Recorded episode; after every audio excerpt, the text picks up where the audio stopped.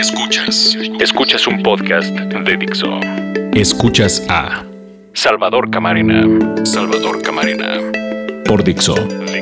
La productora de podcast más importante en habla hispana. Hola, ¿qué tal? Soy Salvador Camarena y estamos en Orden de Información. Me da mucho gusto saludarles de nueva cuenta. Y el día de hoy quisiera compartir con ustedes una reflexión que tengo largo rato, de verdad largo rato, anidando, pensando. La semana pasada se dio a conocer la muerte de Carlos Ashida. Quizá muchos de ustedes no sepan quién es. Quizá algunos de ustedes sepan mucho mejor que yo quién fue.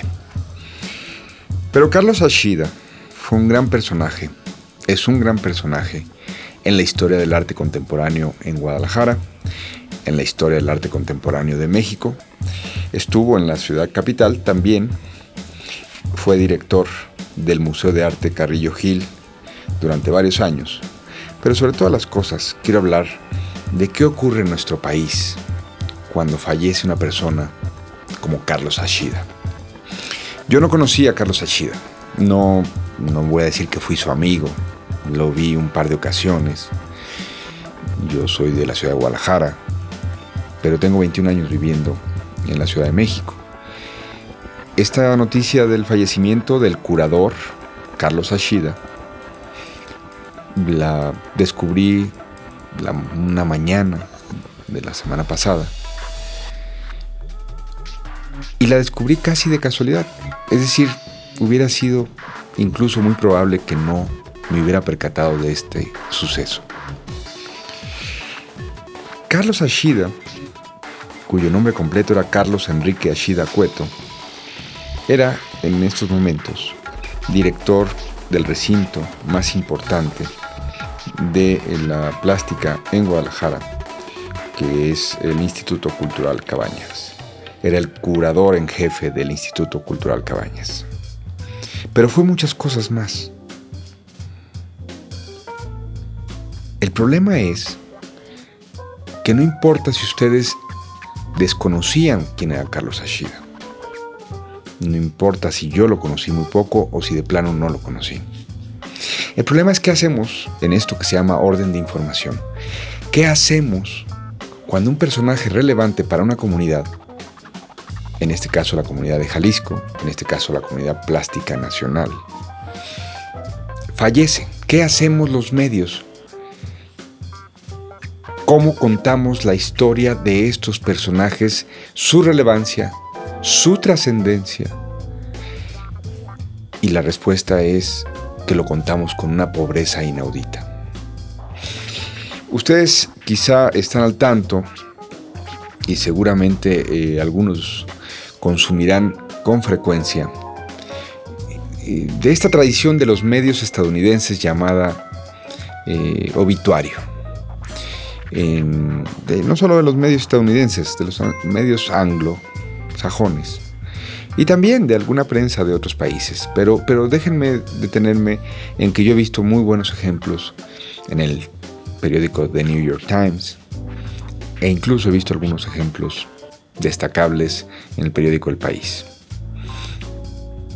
Alguna vez fui, en el año de 1998, a la antigua sede del periódico The New York Times y tenían en un piso, en una planta de ese edificio, insisto, de la antigua sede, una serie de gavetas, una serie de anaqueles llenas de negativos donde ya estaban diseñados los eh, recuentos biográficos, los obituarios, de los grandes personajes de la historia que según The New York Times, cuando fallecieran, su historia, su semblanza tendría que ser contada de una manera detallada, de una manera que hiciera justicia a la aportación, a los claroscuros, a los contrastes, a las polémicas, a las cosas brillantes y a las cosas lamentables que eh, estuvieran ligadas a esa biografía, a esa persona que falleciera. Eran tiempos, 1998, donde los periódicos negativaban, hacían un negativo para en el proceso de producción, de ahí sacar una placa y de la placa, por supuesto, ir a la rotativa y así imprimir los diarios con la historia de estos personajes. ¿Por qué tenían todo preparado?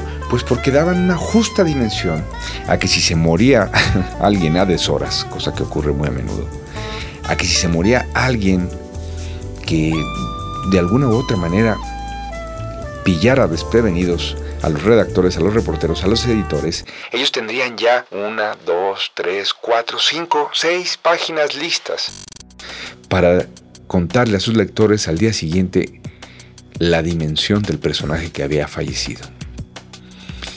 Eran tiempos, insisto, 1998, donde el Internet y las nuevas tecnologías no habían hecho posibles los PDFs y una serie de otros archivos y maneras de archivar cosas.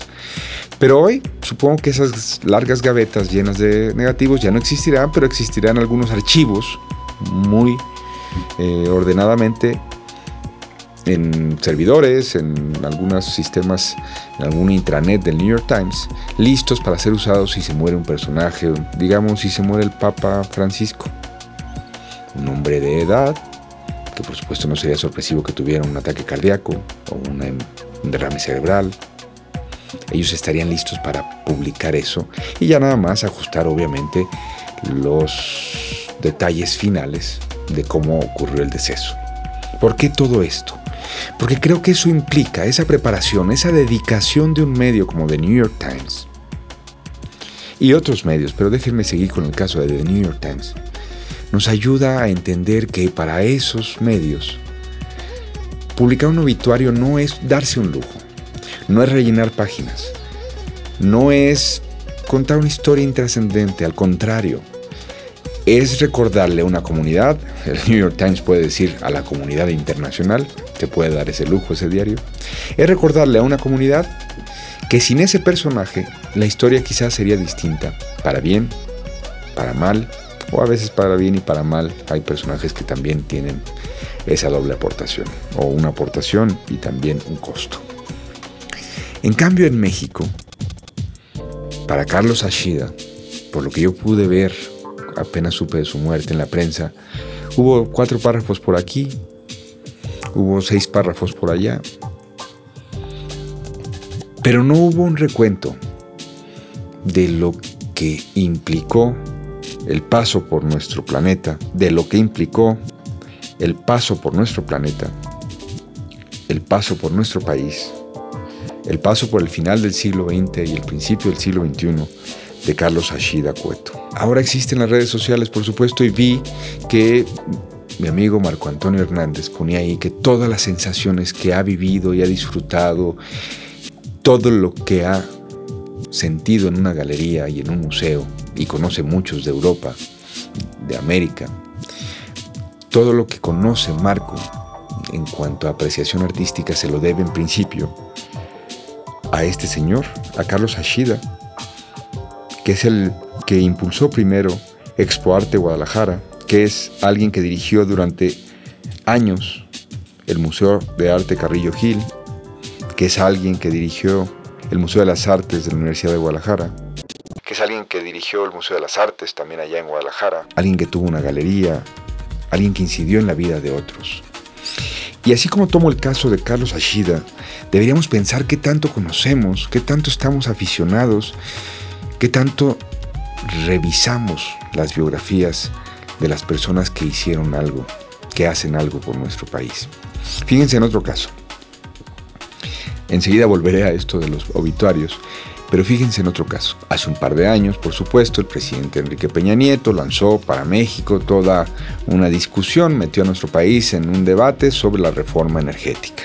Ustedes pudieran estar en contra, pudieran estar a favor, es una cosa que planteó el gobierno, aliado con algunos partidos, lo demás es historia. Quizá alguno de ustedes tuvo la inquietud de acercarse a alguna librería y decir, bueno, en ocasión de este gran debate, vamos a leer, voy a leer, sería bueno leer una biografía del general Lázaro Cárdenas. Yo lo intenté. Y lo intenté como las cosas se deben intentar ahora en estos tiempos, es decir, uno quiere que esos resultados se den con facilidad. Entonces uno se mete a una página de internet y uno dice, pues en la librería esta famosa amarilla debe haber seguro tres, cuatro biografías del general. O en la del Fondo de Cultura Económica, que también tiene un catálogo en línea muy actualizado. Salvo ese libro, eh, un esfuerzo muy interesante realizado por Enrique Krause, de aquellas biografías del poder. Bueno, salvo la biografía que está dentro de las biografías del poder del general Cárdenas, no hay, no había el año pasado, 2014, en pleno debate sobre la reforma energética, un libro, una biografía del general Cárdenas. Pongamos las dos cosas en su dimensión. El país, México, estaba discutiendo si debía o no cambiar la historia. Si lo que había pasado en 1938 había servido para una nación, se había desvirtuado por otras razones ajenas al general, por supuesto, y si era necesario cambiar el formato que nos había heredado de expropiación petrolera, el, formato que nos había heredado producto de la expropiación petrolera, el general Cárdenas. Ahora, ¿por qué tomó esas decisiones? ¿Cómo las tomó? Además de esa imagen que todos tenemos romántica, que, no está necesariamente fuera de la realidad. Eso de que el pueblo se volcó a aportar el cochinito, la gallina, y que todo el mundo llevó lo que tenía para pagar las indemnizaciones y lo que hubiera que enfrentar en cuanto a costos por las reclamaciones de las compañías petroleras inglesas o americanas. Pero además de esa imagen romántica, ¿cuáles fueron los factores que tomó en cuenta el general Cárdenas y sobre todo qué lecciones podemos tomar para que no se repitan atrocidades como las que se vivieron con compañías petroleras extranjeras en nuestro territorio que derivaron en tal situación insostenible que el general Cárdenas atinadamente resolvió aquellas injusticias expropiando la industria petrolera que estaba en nuestro país. No le dedicamos a los muertos las páginas, los espacios que yo creo que deberíamos dedicarlo en la prensa cotidiana. Estamos en esto que se llama orden de información.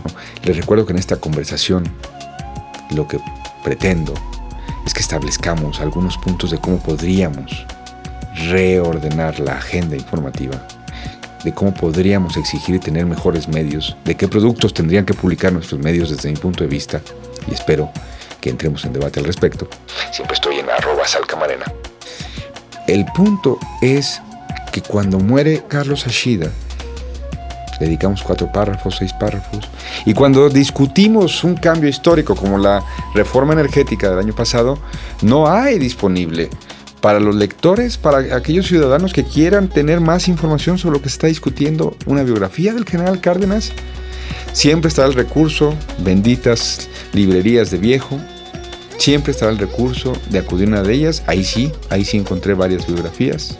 E incluso encontré, y aquí dejo la recomendación, una autobiografía, unos apuntes autobiográficos muy interesantes de Jesús Silva Herzog, abuelo del gran analista que es Jesús Silva Herzog Márquez, que publica hoy en el periódico, hoy quiero decir en estos tiempos en el periódico Reforma académico de la lengua también, Jesús Silva Herzog Márquez.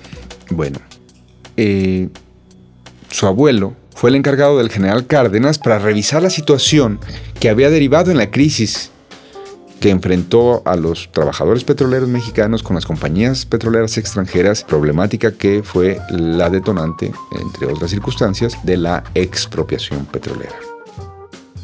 ¿De qué estamos hablando?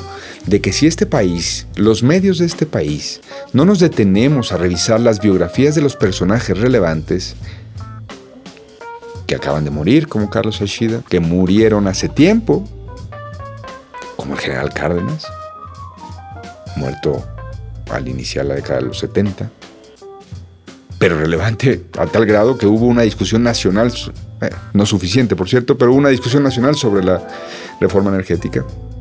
Entonces, ¿qué estamos discutiendo en la prensa cotidiana? Entonces, ¿qué estamos debatiendo en la prensa cotidiana y sobre todo con qué elementos lo estamos debatiendo? Y cuando se muere un Carlos Ashida, ¿Qué perdemos? No lo sabemos, porque no nos detenemos a decir, sin este señor no hubiera sido posible exposiciones de arte que luego derivaron en otras exposiciones de arte, en otras posibilidades para los artistas de exponerse a los públicos en este país. Hay historiadores, saludo con mucho gusto a Alejandro Rosas, que están en producción editorial, porque esto tiene un tercer vértice. la producción de biografías, la producción y revisión de biografías. Pero no recuerdo que tengamos una industria tan pujante como la editorial en Estados Unidos. Por ejemplo, me viene a la mente que hace poco leía en The Guardian un reportaje sobre una nueva, una nueva historia de los Estados Unidos, en donde se revisa si algunos de sus padres fundadores y algunos de sus grandes eh, héroes y personajes de la política, como George Washington o como Abraham Lincoln, pero no solo de la política, sino de sus letras como Mark Twain o de presidencias más recientes como Richard Nixon. Esto que se llama The American People, volumen 1, es un nuevo libro que está suscitando un gran debate porque explora si alguno de ellos, alguno de estos grandes personajes de la historia de los Estados Unidos fue gay. Bueno, este libro es algo que se me viene a la mente en este momento porque acabo de leer también esta nota, de, eh, la leí creo que el 11 de abril de este año de lo que estamos hablando es que hay un esfuerzo permanente por revisar la historia en otras culturas. En la nuestra no tenemos ese esfuerzo o no lo veo o yo diría que no lo tenemos suficientemente. Creo que debemos exigirle desde esta comunicación que sostenemos ustedes y yo en orden de información que los medios nos digan con un ejercicio más justo quiénes son aquellos que acabando de morir merecen ser nombrados, publicados, merecen el homenaje de nuestras páginas en la prensa, de los espacios electrónicos, merecen que nos detengamos un minuto no en duelo ni nada por el estilo, en ejercicio periodístico. Y revisemos la relevancia de cada uno de los personajes. Como merece también, porque no tiene que ser todo en esta cosa en torno a la muerte, puede ser también cada año cuando tenemos la ceremonia de los premios nacionales de ciencias y artes. ¿Quiénes son estos personajes que el gobierno mexicano mínimamente dice, este año vamos a rendir homenaje en las letras a este señor, en las artes a esta señora, en la lingüística, qué sé yo? Detenernos, detenernos, detenernos y pedirle a nuestros medios que no vayan tan rápido sobre cosas que sí importan, que no son declaraciones, que no son guerras verbales entre políticos, que no son sucesos irrelevantes.